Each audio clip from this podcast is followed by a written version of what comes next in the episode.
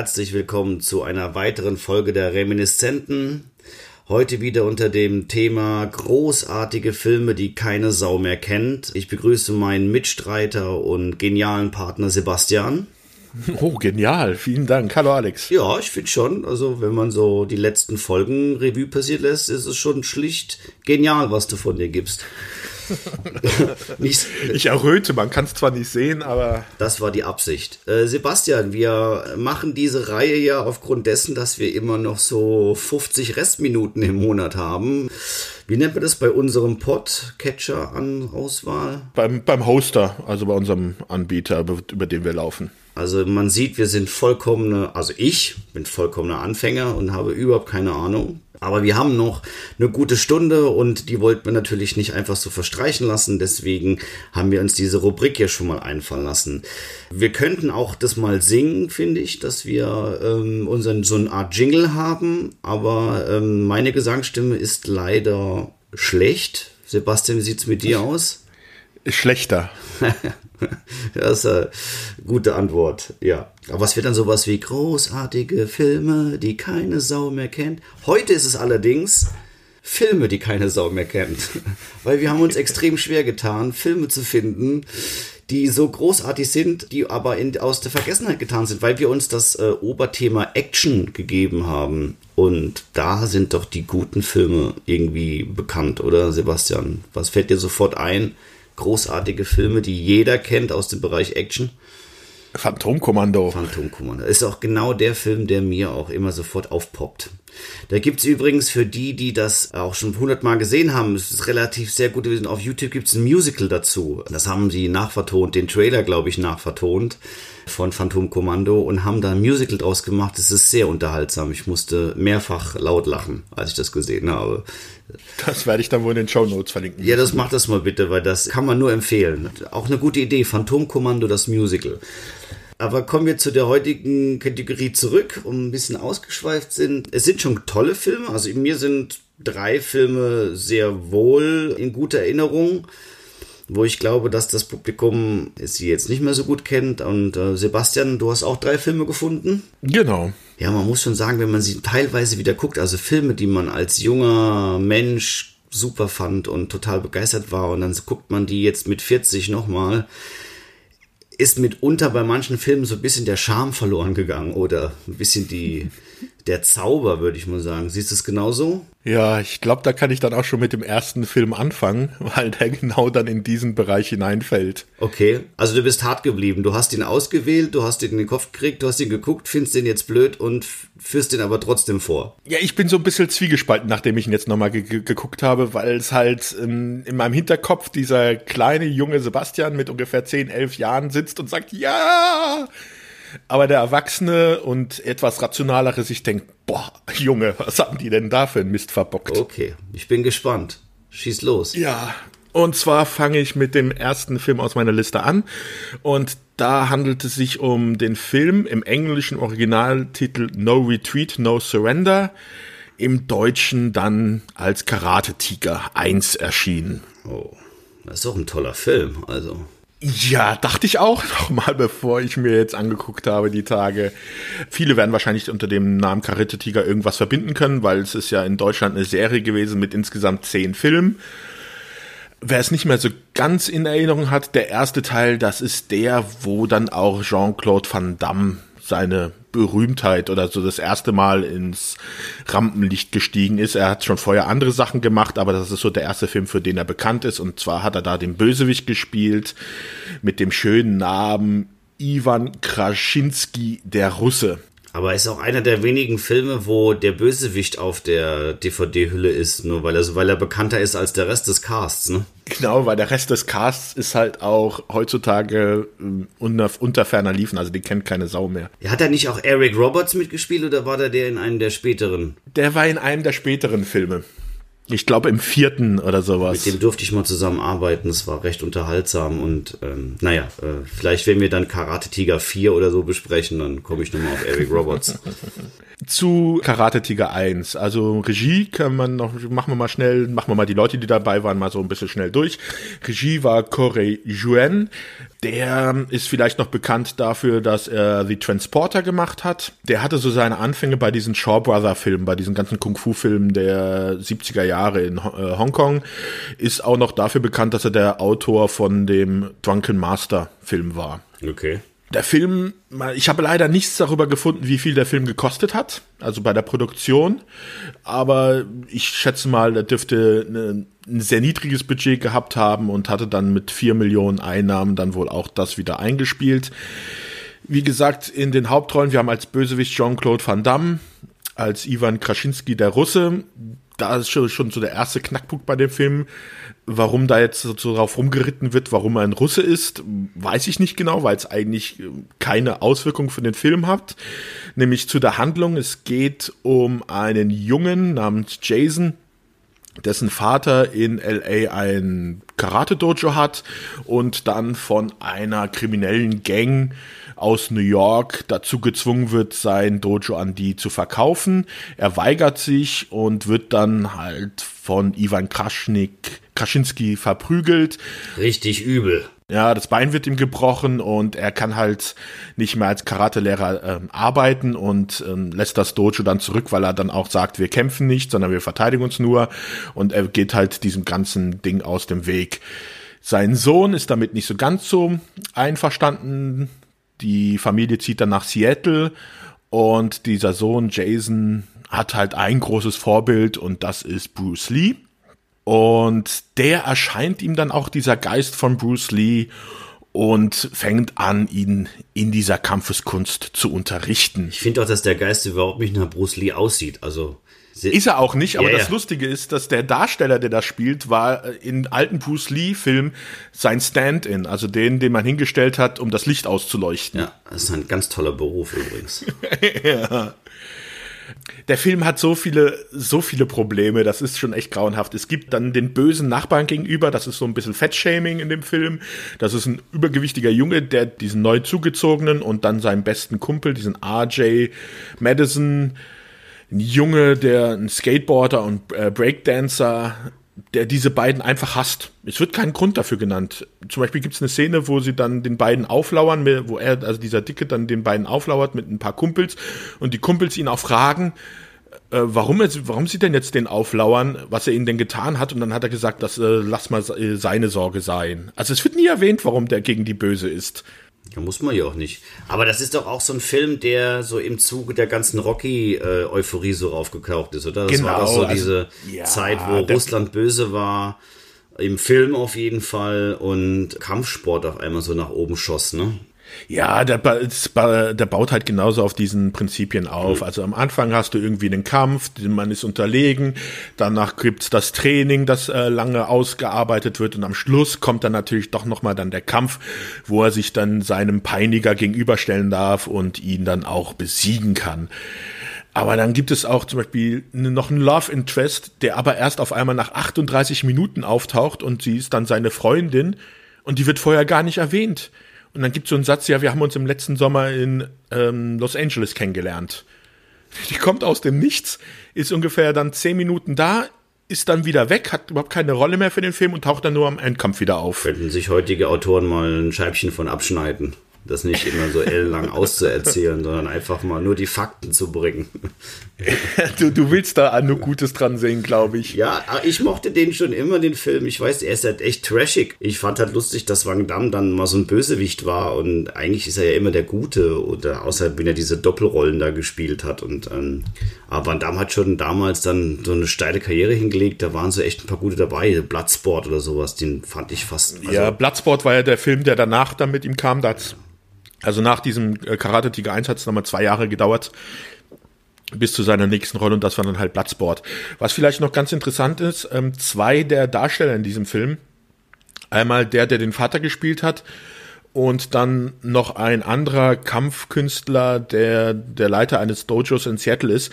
Diese beiden Schauspieler waren dann auch bei der Gerichtsverhandlung in den 90ern gegen Jean-Claude Van Damme dabei. Ich weiß nicht, ob du von dieser Gerichtsverhandlung gehört nee. hast. Da, da ging es darum, dass ein Stuntman, der in dem Film Cyborg zusammen mit Jean-Claude Van Damme gedreht hatte, Jean-Claude Van Damme angezeigt hat wegen Körperverletzung, weil Jean-Claude Van Damme bei einer Kampfszene ihm mit einem Messer das Auge verletzt hat. und er dadurch auch dem einem Auge auch blind geworden ist. Und der hat halt Jean-Claude Van Damme angezeigt, von wegen, dass Jean-Claude Van Damme da nicht aufgepasst hätte und ähm, es unnötig war, dass er ihn da verletzt hat. Und die zwei Darsteller hier aus diesem Film, die wurden vorgeladen und hatten dann auch ähm, zu Jean-Claude Van Damme Aussagen gemacht, dass er seine Tritte und Schläge nicht kontrollieren konnte. Da, zum Beispiel auch der Vater, der, also der den Vater in diesem Film sagt, äh, spielt, hat vor Gericht ausgesagt, dass auch hier bei Karate Tiger 1 Jean-Claude Van Damme ihn am Gesicht und am Knie verletzt hat, weil er nicht an die angesagten Stellen getreten hat, weil er seine Tritte und Schläge nicht unter Kontrolle hätte. Das habe ich aber auch schon mal gehört, dass ist nicht so der präziseste Kämpfer der Filmgeschichte war. Da gab es, glaube ich, auch bei diesen Expendables Making-ofs gab es mal so, da haben die so Witze drüber gemacht, dass der Van Damme immer woanders hingetreten hat, wo sie sich eigentlich abgesprochen haben. Aber gut, The Muscle von Brussels trotzdem unerreicht. Ich hau heute noch gerne auf Backstein und versuche den D-Mark. Aber wenn dir das ja, nicht noch den Spagat, wofür er ja bekannt ist, was auch in Karate Tiger 1 dann in diesem Boxring an der Ecke macht. Stimmt, da war es noch viel extremer. Nee, den, den Spagat, das muss ich zugeben, ist das Einzige, was ich nicht kann. das, ist mir, das ist mir dann schon damals, ist mir da schon schwindlig geworden. Ja, aber was gibt es sonst noch zu Karate Tiger 1 zu sagen, außer dass es ein großartiger Film ist? Ja, also es gibt halt insgesamt neun Fortsetzungen, wobei die aber im Original eigentlich nicht wirklich Fortsetzung von diesem Film war. Der zweite, der war noch eine direkte Fortsetzung. Dann Teil 3 und so weiter. Das waren in Amerika dann eigentlich andere Reihen wie Kickboxer und Best of the Best oder sowas, die dann aber in Deutschland einfach in eine Reihe zusammengepackt worden sind. Ja, also alles unter diesen ganzen Kampfsportfilmen, ne? diese Turnier-Kampfsportfilme. Ja. Also ich mochte den Film, das weiß ich. Ähm, jetzt überlege ich gerade die Reihenfolge meiner Filme zu ändern, weil wir das ja noch nicht äh, abgesprochen hatten. Also ich mache mit Kampfsport, mit meinem Kampfsportfilm weiter. Okay. Und das sind die 36 Kammern der Shaolin. Das ist ein mm. Film von 1978. Der Regisseur ist Lao Ka Leong. Ich hoffe, ich habe das richtig ausgesprochen. Aber der eigentliche Star des Films ist Gordon Liu. Das ist ein, ein Karate-Kämpfer oder beziehungsweise ein Martial Arts Darsteller, der in gefühlt hunderten Filmen mitgespielt hat. Ähm, hat auch eine ganz bewegte Geschichte. Das würde jetzt hier ein bisschen zu weit ausführen. Der äh, Film ist auch von den Sean Brothers produziert worden, von diesem berühmten Martial Arts Produktionsstudio aus Hongkong, die über 1000 Filme gemacht haben. Das muss ich mal innerhalb von, glaube ich, 20 Jahren haben, gab es die nur, ne, Sebastian? Die gab es doch irgendwie nur, in den 70ern haben die angefangen und dann sind die in den 90ern verkauft worden. Ne? Und dann genau. haben wir über tausend Filme, also nur so, so diese typischen Asia-Kung-Fu-Filme. Unfassbare tolle Sachen. Also die sind teilweise storytechnisch jetzt nicht immer das Gelbe vom Ei, aber auch hier bei dem Film jetzt, also bei den 36 Kammern der Shaolin, ist dann doch so, ist nicht so plump, wie er sich, wie er sich jetzt anhört. Ähm, hat doch ein bisschen so auch politischen Hintergrund so viel, also wir sind auch im Martial Arts Thema und Gordon Liu, kann man noch kurz sagen, den kennt vielleicht den ein oder andere aus Kill Bill, da spielt er den Meister Pei Mei, der diesen mit dem langen chinesischen Bart, weil Quentin Tarantino ein großer Fan dieser Martial Arts Filme war und wollte ihm da huldigen und hat ihn dann eingebaut. Der ist dann danach in weiteren Produktionen nochmal eingebaut worden, aber ich glaube, mit am berühmtesten ist er für diese 36 Kammern der Shaolin geworden. Also in China sind das Gassenhauer, ne, also auch richtige große Kultfilme. Hier ist es, glaube ich, eher unbekannt. Also ich kenne so eine Gruppe von Leuten, die den ganz, ganz, ganz toll finden. Ich habe den auch mal auf dem Fantasy Filmfest gesehen.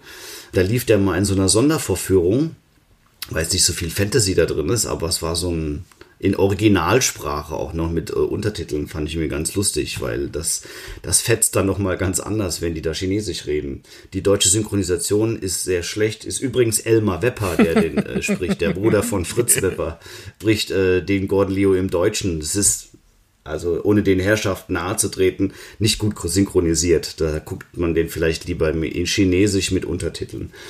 So, so viel dazu. Die Geschichte von dem Film ist eigentlich ganz, ja, habe ich ja gesagt, so ein bisschen äh, politisch angehaucht. Es geht um äh, in den 17. Jahrhundert sind diese Kloster ja gegründet worden und die Tataren, also unter die Mandschuren, sind in China eingefallen, haben das geknechtet, das Land und unter anderem auch ein kleines Dorf, wo unser Held Sande, so heißt der gute Gordon in dem Film, wohnt mit seinem Vater und die fallen über das Dorf her und foltern alle und töten dann auch den Vater und Gordon, also Sande kann gerade so abhauen und flüchtet in die Berge.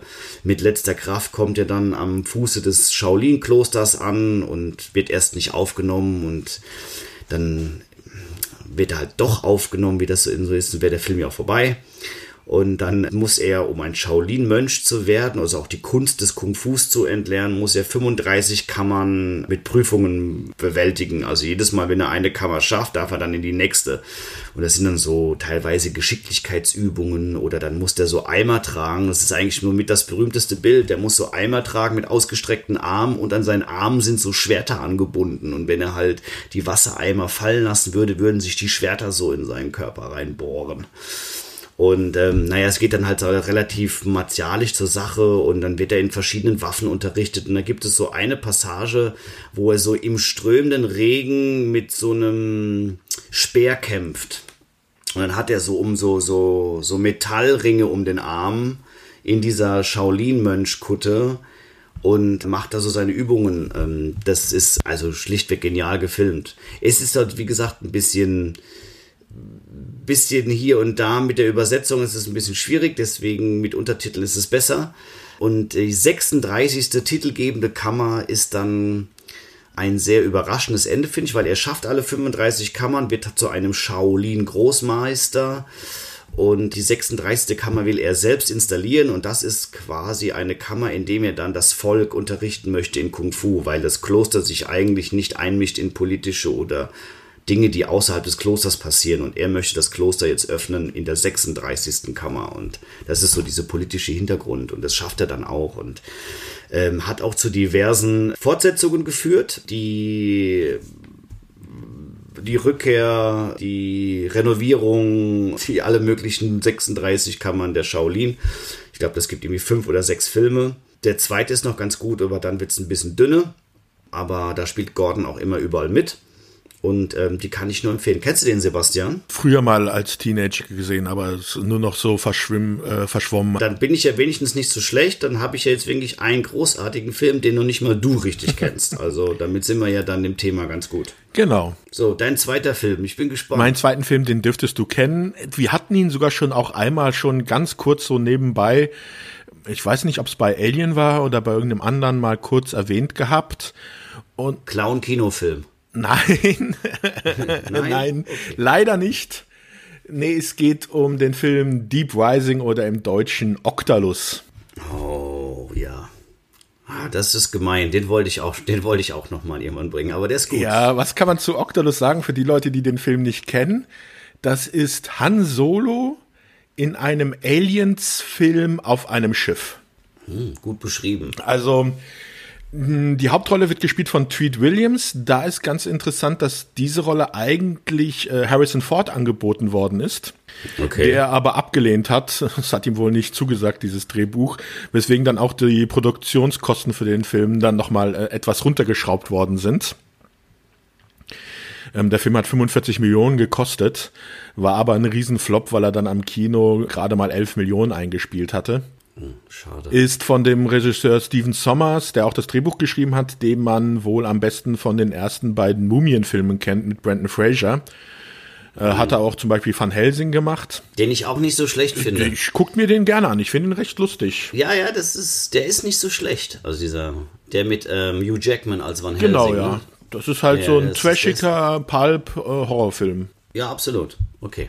Die weibliche Hauptrolle wird gespielt von Famke Jansen, obwohl hier eigentlich auch jemand anders vorgesehen war. Claire Forlani, die hatte auch sogar schon drei Tage lang mitgedreht, ist dann aber ausgestiegen. Und dann musste man halt sich für Famke Jansen entscheiden. In dem Film geht es darum, Tweet Williams spielt einen gewissen John Finnegan, der hat so sein eigenes Speedboot und nimmt eigentlich jeden Auftrag an, der ihm angeboten wird. Hauptsache, er bringt irgendwie Geld. Er und seine Crew bringt eine Gruppe von Söldnern zu einem Luxusdampfer und diese Söldner wollen diesen Luxusdampfer eigentlich überfallen, aber als sie an dem Luxusdampfer ankommen, sind keine Leute mehr an Bord. Und sie wissen halt nicht, was passiert ist. Es kommt dann raus im, im Laufe des Films, sie finden dann noch äh, ein paar Überlebende, da dieses Schiff von irgendeinem Seemonster angegriffen worden ist. Und diese Söldner und äh, Tweet Williams mit seiner Crew müssen sich halt dann versuchen, durch dieses große, diesen großen Luxusdampfer durchzuschlagen und ähm, kommen dann auf diese Tentakel-Seemonster, die die Leute auffressen und müssen sich gegen die dann, ja, wie in einem richtigen, wie, in, wie im zweiten Alien-Film erwehren und da gibt's auch schon ein paar richtig ordentliche Szenen, wo es so richtig zur Sache geht. Also sie schießen zum Beispiel einmal so eins der Viecher auf und einer von den Typen, der aufgefressen worden ist, kommt halb verdaut wieder raus. Was ich da sehr interessant fand, der Film war nur ab 16. Äh, ich habe mal nachgeguckt, in Neuseeland war er sogar PG. was ich, was ich in keinster Weise nachvollziehen kann, weil da gibt's schon ein paar, also zwei, drei Szenen, wofür eigentlich ein 18er Rating verdient hätte. Definitiv, ja. Aber der Film, also wie gesagt, das ist, das ist Aliens auf einem Luxusdampfer, der nimmt, ähm, der verhehlt das auch nicht. Also es gibt einen Charakter wie den Burke, der sie dann noch hintergeht. Die Söldner, das sind alles verschiedene Typen, die man auch irgendwie dem Alien-Film zuordnen könnte. Tweet Williams ist, wie gesagt, so eine Art Han, äh, Harrison Ford äh, als Han Solo. Er bringt sogar auch einmal wirklich den Satz, äh, I have a bad feeling about this wie es halt auch Han Solo in den alten Star Wars Filmen gebracht hat. Äh, also wer auf solche Arten, auf Filme wie Alien steht, der kann sich den auf jeden Fall angucken. Der, der ist sehr spaßig. Ich fand den auch richtig, richtig gut.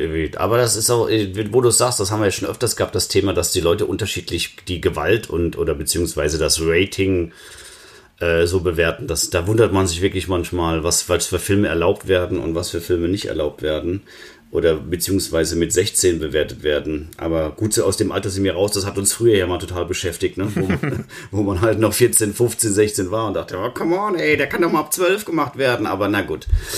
Dieser Film ist nicht so recht wie zwischen 16 und 17 oder 18 würde ich das mal ansiedeln.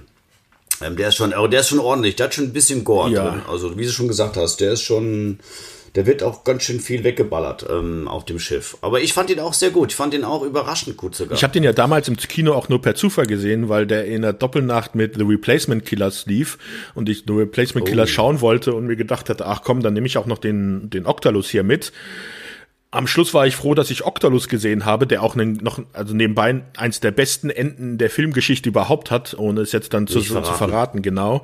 Also habe ich mich weggeschmissen. Und danach kam dann The Replacement Killers, der eine herbe Enttäuschung war, also. Ja, der war nicht so wirklich, war auch nicht mein Film. Aber gut, der wird dann in einem anderen Podcast bestimmt erwähnt großartige Filme, die keine Sau mehr kennt. Ja, was kann man zu Octalus noch sagen? Also alle Filme, die wir bis jetzt besprochen haben, die drei, gibt es nicht auf irgendwelchen Plattformen gerade zu gucken. Ne? Die muss man sich jetzt kaufen. Also ich glaube auch die beiden Filme, die ich sonst, also die ich jetzt noch sagen, äh, erzählen werde, die gibt es jetzt nicht auf den üblichen Streaming-Plattformen. Die muss man sich leider dann für teilweise auch ein bisschen zu teures Geld kaufen. Auf den, oder auf DVD gibt es sehr gute Versionen. Also Karate Tiger 1 ist bei Amazon Prime mit enthalten. Also wer ein Prime-Abo hat, kann sich den dann kostenlos angucken. Spricht auch alles für ein Amazon Prime-Abo. Das ist, dass man da Karate Tiger 1 gucken kann. Ich glaube, das werde ich im Anschluss dieses Podcasts tatsächlich tun. Weil ich ähm, so, ich hatte wieder Erinnerungen. Ich muss mal gucken, ob ich den noch genauso so gut finde wie früher. Kommen wir von Octalus, mache ich auch einen schönen Sprung. Irgendwie bleiben wir da, glaube ich, so ein bisschen im Thema. Ich habe den nächsten Film und zwar ist es FX Tödliche Tricks ah, von 1986. Sehr schöner Film, ja. Von Robert Mandel. Das ist ein eher normal, also der Regisseur hat jetzt in den letzten Jahren viele Serien gemacht, der hat bei Lost mitgearbeitet und so weiter und so fort. Das war aber so filmisch gesehen, würde ich jetzt mal sagen, sein größter Erfolg. FX bezieht sich dort auf die SFX. Das erzähle ich gleich, wenn ich die Geschichte erkläre. Ist nur kurz sind so zwei berühmt, also sind mehrere berühmte Schauspieler, wenn man den Film sieht, die kennt man irgendwie alle aus den 80er Jahren. Das ist äh, ganz gut besetzt, aber Hauptrolle spielt Brian Brown. Den kennt man vielleicht aus dem Film Cocktail mit Tom Cruise. Ich finde, das ist schon ziemlich traurig, das so als Erklärung. Den kennen Sie vielleicht aus dem Film Cocktail mit Tom Cruise. Äh, ich finde, FX ist da sein deutlich besserer Film. Das war auch so seine größte Rolle und auch mit der am bekanntesten geworden ist. Dann gibt es noch Brian Dennehy, den kennt man, der spielt ganz oft so einen ganz fiesen Bösewicht und der ist leider auch schon verstorben. Ich glaube, der ist letztes ja, Jahr erst, verstorben. Nee, nee, der, erst, ist, ne? der ist erst jetzt im April verstorben. Stimmt, genau, der ist jetzt vor kurzem gestorben und so weiter, aber der hat irgendwie eine Menge tolle Filme gemacht. Rambo und, wahrscheinlich, oh, ja, wahrscheinlich der bekannteste gerade sagen, ist halt der, der Bösewicht aus Rambo und was uns auch viel Gänsehaut hat er uns geschenkt, aber er spielt auch in diesem Film ein bisschen den Bösewicht. Es geht um einen SFXler, also einer, der für die Spezialeffekte beim Film zuständig ist. Das ist natürlich auch der Grund, warum ich den Film so besonders toll fand. Das hat mich schon sehr inspiriert. Und dieser äh, Rolly Tyler heißt die Rolle, ist so die Koryphäe, wird natürlich dargestellt als derjenige, der natürlich der absolute Supermann der der, der Spezialeffektszene ist. Da gibt es aber tatsächlich eine Menge in Hollywood und auch weltweit. Und dieser Mann wird aber vom Justizministerium angesprochen, ob er ihnen helfen könnte. Und zwar wollen die einen alteingesessenen Mafia-Boss fingiert töten, damit die ganze Welt glaubt, dass der tot wäre, weil sie ihm eine neue Identität verschaffen wollen für ein Zeugenschutzprogramm und der SFXler, der soll denen dabei helfen, das zu inszenieren. Dann baut er so eine Vorrichtung mit so einer Pistole und dann kriegt der Mafia-Boss kriegt so ein Blutpläckchen aufgeklebt, wie es dann auch tatsächlich so bei Filmen ist. Und dann wird dann so über Kontakte so ein Elektroimpuls ausgelöst, die Pistole macht Peng und dem dem, dem Mafia-Boss platzt so das Blut aus der Brust und ähm, der hat ihn dann ähm, quasi ermordet und flüchtet dann. Und dann beginnt der Film so richtig gut zu werden, weil stellt sich heraus, dass der da in einen riesen Komplott reingeraten ist und dass er auf einmal als Mörder gesucht wird, weil er da falschen Leuten hinterhergelaufen ist. Und das sind dann auch überhaupt keine Leute vom Justizministerium. Und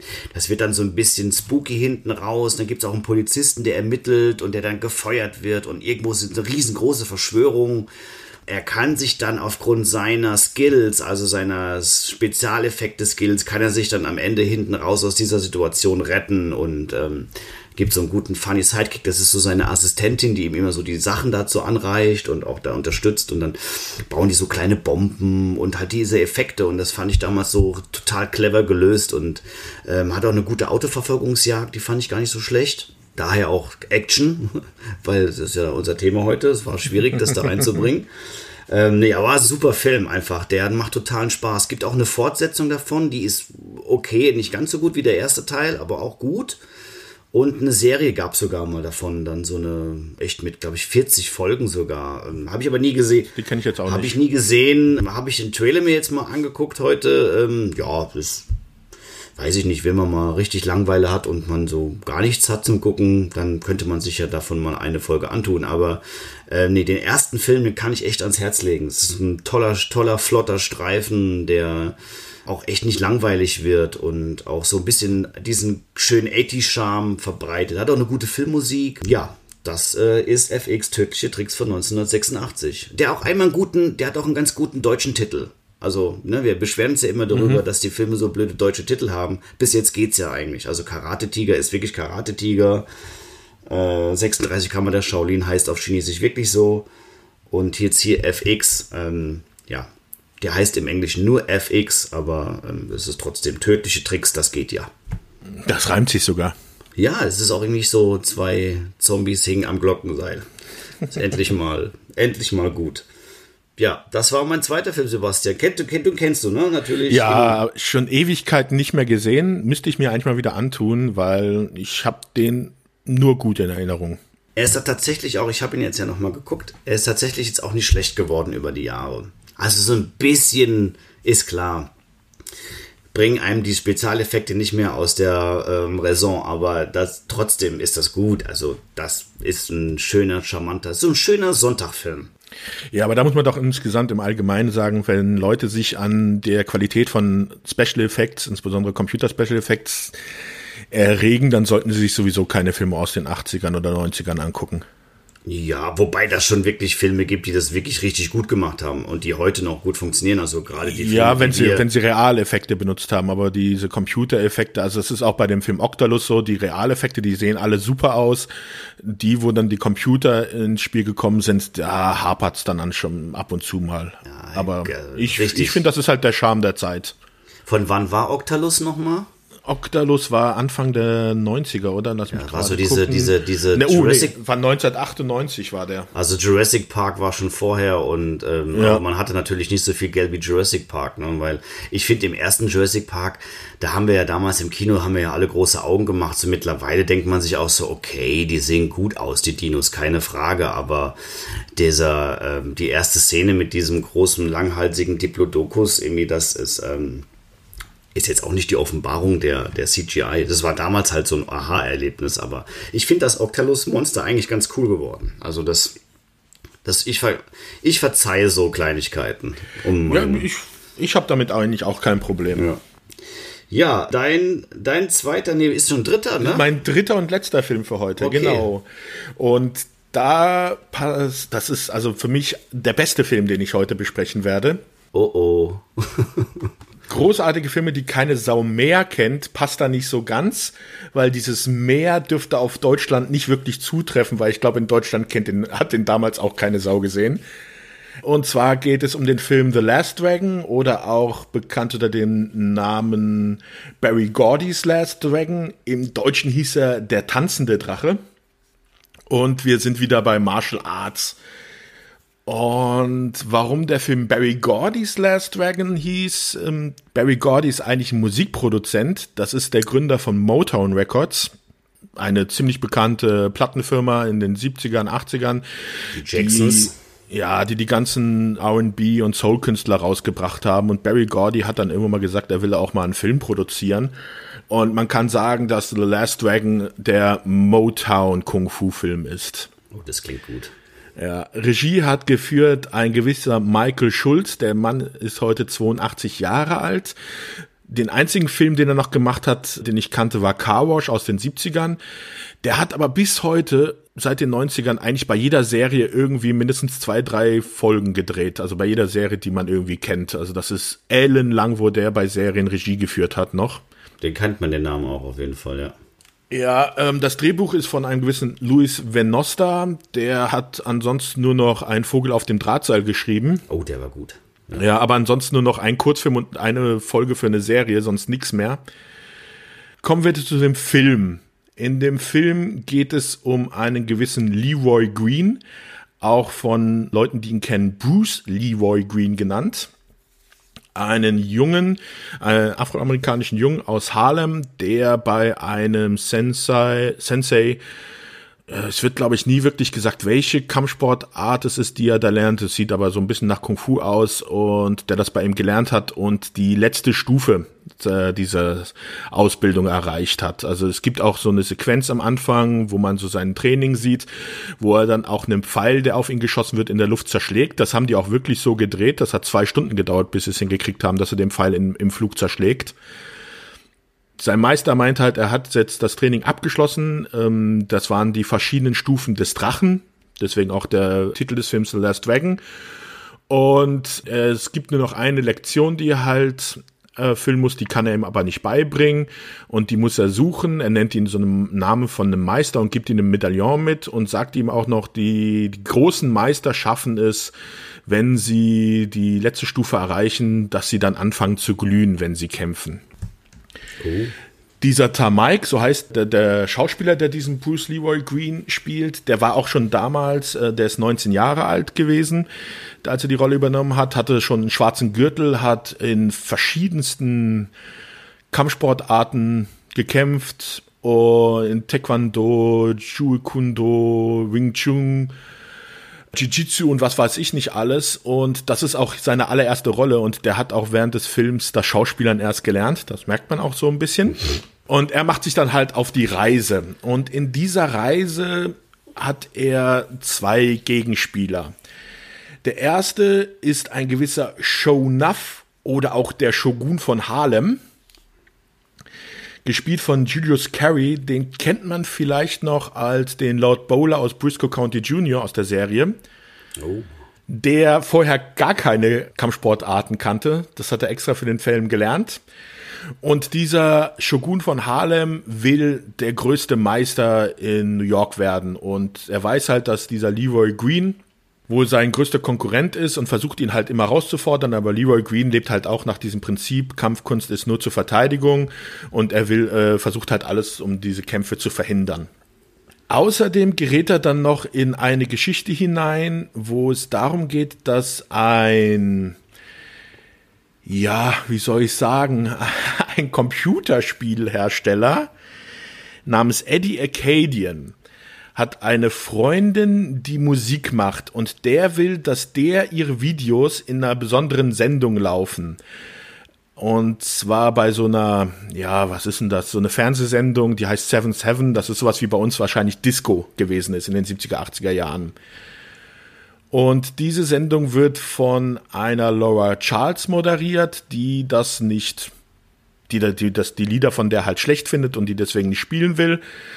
Und die wird dann von diesem Eddie Arcadian bedroht. Das sieht dann Leroy Green und schreitet ein und verliebt sich dann noch in diese äh, Moderatorin die von Vanity gespielt wird. Das war eine Sängerin in den 80er Jahren von der Gruppe Vanity Six. Hier in Deutschland echt absolut unbekannt. Dies war eine Musikgruppe, die von Prince ja, wie soll ich sagen, gegründet oder halt zusammengestellt worden ist. Diese Vanity war auch eine Zeit lang die Freundin von Prince bis 83. Und dieser Bruce Leroy Green muss dann halt in dem Film Vanity äh, die Laura Charles verteidigen gegen diesen Eddie Arcadian, sich gleichzeitig gegen den Shogun von Harlem erwehren und versuchen, die letzte Stufe des Drachens zu erreichen. Ein sehr trashiger Film. Ich mag ihn echt sehr gerne. Es, wird, es sind viele R&B-Songs drinne aus der Zeit, aus den 80ern. Es wird getanzt, es wird gekämpft. Äh, die Choreografie ist von einem gewissen Ron the Black Dragon Van Cleef. Das war auch der damalige Trainer von Tamaik. Der Typ war ein Full-Kontakt-Karate-Champion. Der hat zehnmal die New Yorker Meisterschaft gewonnen und war eigentlich damals auch ein ziemlich großer, großer Name in der Kampfsportart. Also der hat den äh, schwarzen Gürtel im zehnten Grad gehabt. Da kenne ich mich überhaupt nicht mit aus. Aber ich finde, der Film klingt so. Also, du hast gesagt, das ist der der Motown-Film der Karate-Filme. Und das dachte ich mir so, oh, das klingt irgendwie mega cool. Irgendwie, aber ähm, zwischendrin wurde es ein bisschen. Aber ich glaube, man sollte sich ihn mal angucken. Irgendwie. Du sagst, er ist trashig.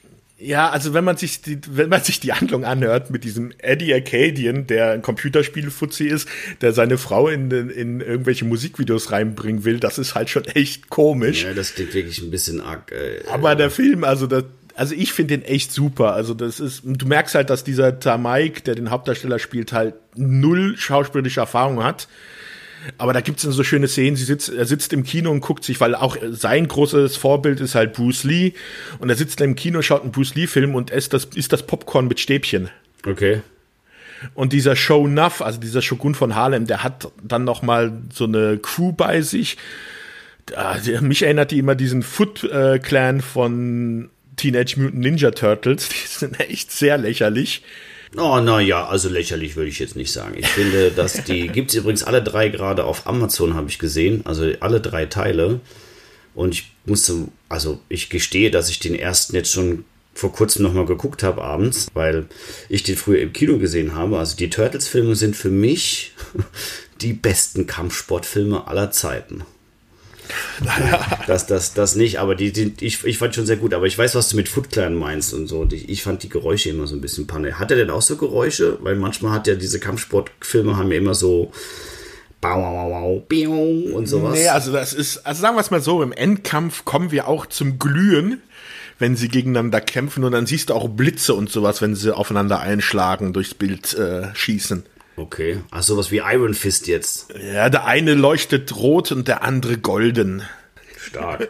Also okay, also Ich glaube, den, so, ähm, den kriegt man aber wahrscheinlich unfassbar schlecht, ne? Also ich glaube, den kannst du in Deutschland fast. Ich glaube, da gibt's nicht mal äh, eine DVD von. Also eben, ich habe mir eine DVD damals aus Amerika besorgt, als die damals rausgekommen ist.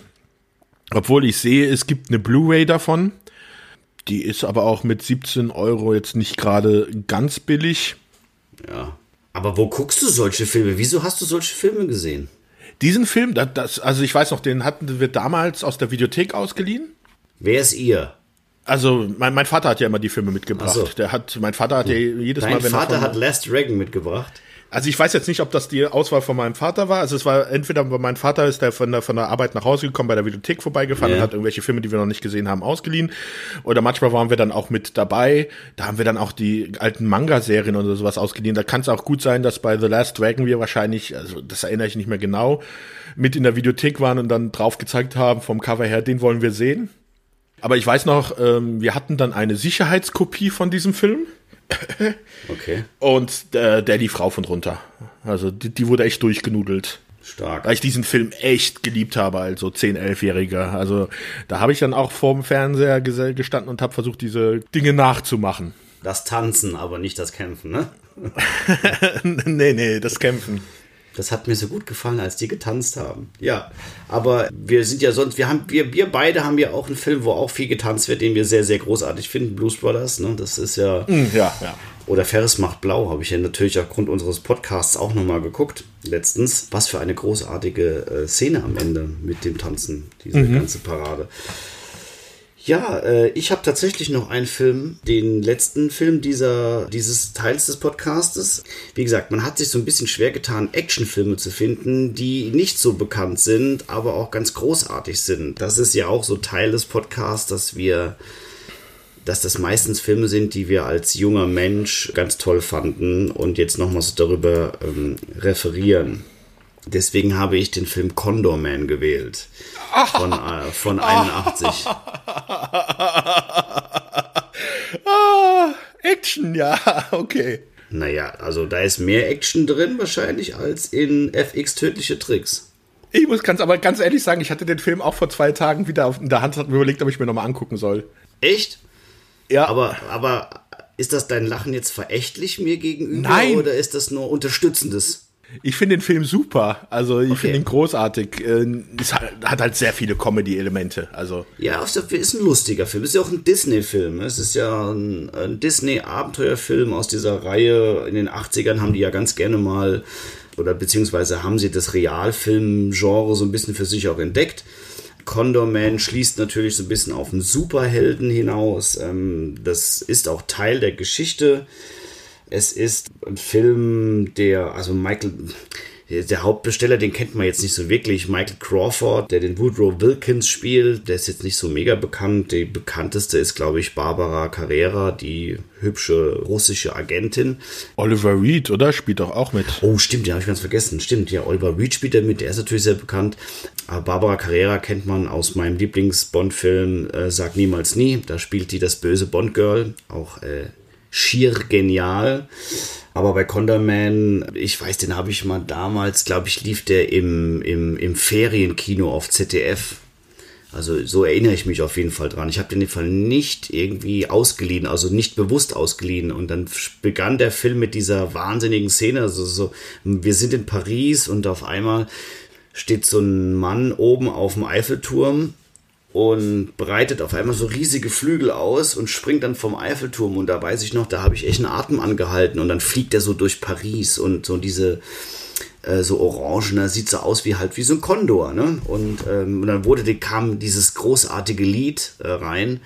Ähm, da hat Henry Mancini hat da auch die Filmmusik gemacht, der auch unter anderem der Rosarote Panther so genial ähm, komponiert hat. Und dann kam dieses Condorman-Lied immer und dann dann hatte das so, so was Heroisches und dann fliegt er und dann natürlich geht es ein bisschen schief. Er landet dann in der Seine, ein bisschen nass, aber ähm, dann erklärt sich die Geschichte. Woodrow Wilkins ist ein Comiczeichner, der die Figur Condorman erfunden hat und die auch einen sehr großen Erfolg hat weltweit. Und diese Aktion, dass er selbst mit diesem Kostüm vom Eiffelturm gesprungen ist, ist so eine Werbeaktion gewesen, die so ein klein wenig schief gelaufen ist. Und auf jeden Fall wird dann ein Freund von ihm, der bei der CIA arbeitet, bittet ihm um Mithilfe bei einem wie nennt man das, also eine Überführung von einer russischen Agentin, da ist sie, die hübsche russische Agentin, auf die trifft er dann. Und dann geht das auch so ein bisschen schief, da will ich gar nicht so viel verraten, weil es ist ganz lustig.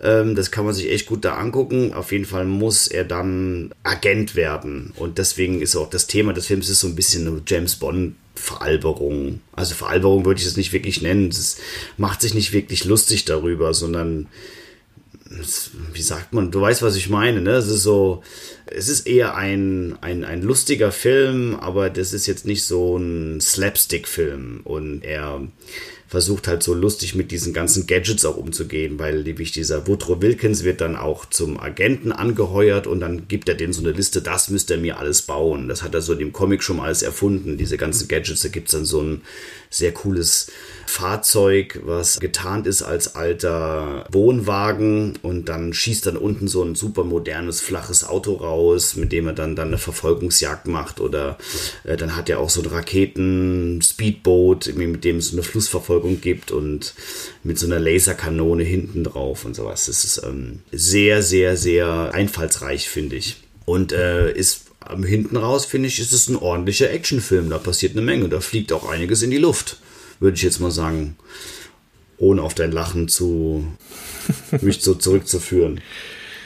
Ja, ist auch schon ewig her, dass ich ihn gesehen habe, deswegen da waren dann die Comedy-Elemente mehr im Vordergrund äh, in meiner Erinnerung. Naja, wir haben ja auch nicht gesagt, es dürfen keine lustigen Actionfilme Nee, nee, habe ich ja nicht gesagt. das, macht, das war, schon, war schon schwer genug, irgendwie so Filme rauszufinden, die, glaube ich, in der Versenkung verschwunden sind. Also bei Condorman ist auch so, den gibt es auch gerade nicht bei Disney Plus, wo ich mir die ganze Zeit denke, okay, das wäre ja eigentlich perfekt für Disney Plus gerade. Der wird früher oder später dort auftauchen, denke ich mir, weil er halt aus dem Hause kommt. Und sonst kann man natürlich leider nicht sehen. Man kann DVDs kaufen, man kann Blu-rays kaufen und der gibt es auch bei iTunes ist aber auch so ein, ist jetzt mal einer von den Filmen, die wir heute genannt haben, die man jetzt auch mit den jüngeren Zuschauern gucken kann, ohne dass man schwitzen daneben sitzt und sich fragt, ist das das Richtige gewesen? Ich möchte echt mal gerne deinen Vater, glaube ich, nochmal drauf ansprechen, ob, äh, was er da für Filme immer ausgeliehen hat. ich meine, wie alt warst du da, als du den geguckt hast? Last Dragon ist harmlos, also da gibt es kein Blut und nix. Ja, aber ich glaube, das meint, na egal. Also ich, äh, ich weiß ja, was du sonst so geguckt hast.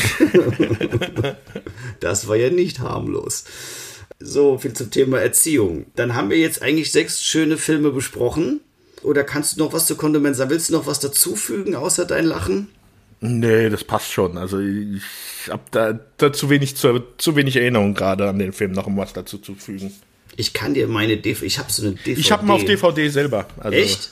Ja, ja. Hat auch ein super Cover, finde ich irgendwie so. Das Ganze. Also, äh, ich, das hätte ich ihn dir geschickt, aber das ist schon ein Film, den ich, äh, den ich sehr, sehr, sehr schön fand und auch immer noch finde. Ich kann dir ja The Last Dragon schicken. Oh, das ist eine schöne Idee. Was hast du denn nicht? Hast du den, äh, egal. Obwohl, das ist, äh, das ist Regionalcode 1. Das ist, äh, müsstest du wahrscheinlich am Computer dann gucken. Ich habe zwei verschiedene DVD-Player wegen ah, genau okay. diesem diesem Problem. Das könnte man dann auch mal klären in anderen Folgen des Podcasts. Wieso gibt es eigentlich Regionalcodes? Was soll der Schwachsinn eigentlich? Also, das ist äh, mir bis zum heutigen Tage nicht, nicht erdenklich. Na gut, nicht erklärlich, nicht erdenklich. Dann, ähm, Sebastian, würde ich sagen, wir beenden das hier, weil ich glaube, die Stunde ist voll. Ja, wir sind ja, durch. Wir sind durch und haben auch unser, unser Kontingent gut genutzt wieder diesen Monat denn bald mhm. kommt schon die nächste Folge. Es wird, ähm, und die nächsten Folgen sind auch schon in Planung, also wir haben was vor. Also bleibt uns treu. Der eine Schauspieler, der in dem Film, den wir besprechen werden, kam auch schon in einem der Filme vor, die wir heute besprochen haben. Jetzt muss ich mal kurz nachdenken, wie du meinst. Okay, das klären wir, das klären wir intern. das dürfen wir natürlich nicht verraten.